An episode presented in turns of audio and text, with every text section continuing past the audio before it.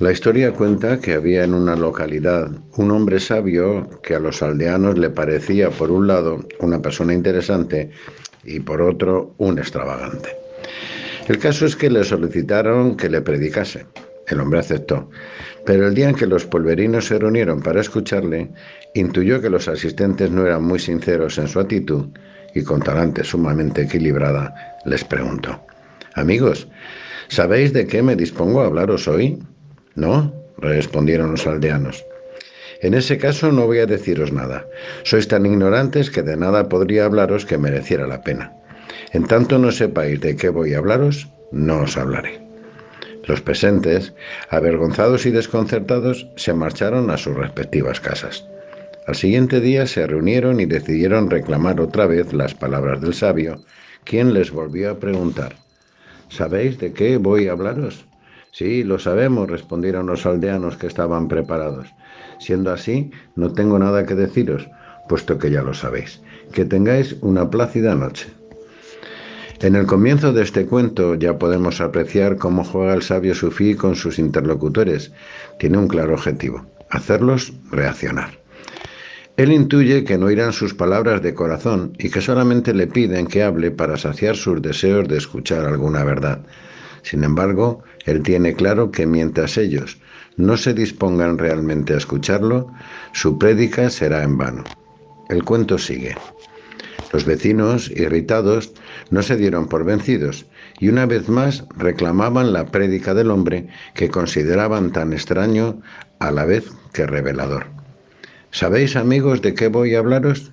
Los aldeanos ya habían estudiado muy bien la respuesta que iban a dar para obligarle al sabio a disertar. Y contestaron, unos lo sabemos y otros no. Ah, muy bien. En tal caso, los que saben que transmitan todo su conocimiento a los que por el momento no saben. Cuando uno cree que lo sabe todo, no es capaz de recibir nuevos conocimientos, pero cuando uno no sabe nada, ni siquiera lo que quiere, tampoco será capaz de abrirse a la verdad. Este cuento además nos enseña que no vale la pena perder el tiempo con las personas que no deciden salir de la ignorancia y que si en la comunidad hay personas de talento, es ocioso buscar un nuevo maestro.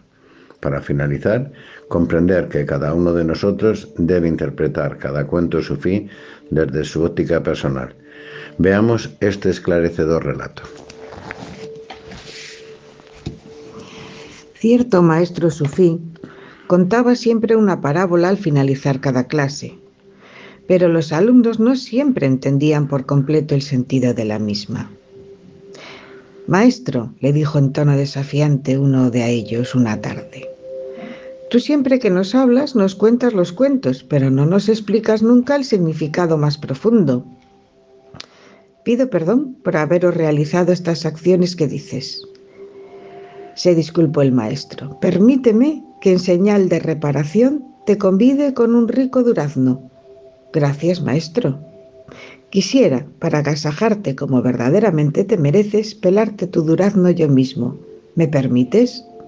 Sí, muchas gracias, se sorprendió el alumno, halagado por el gentil ofrecimiento que recibía del maestro. ¿Te gustaría, mi querido alumno, que ya que tengo en mi mano el cuchillo, te lo corte en trozos para que te sea más cómoda a la hora de ingerirlo? Me encantaría, pero no quisiera abusar de tu hospitalidad, maestro. No es un abuso si yo te lo ofrezco. Solo deseo complacerte en todo lo que buenamente está en mi mano. Permíteme que también te lo mastique antes de dártelo. No, maestro, no me gustaría que hicieras eso se quejó sorprendido a la vez que contrariado el discípulo.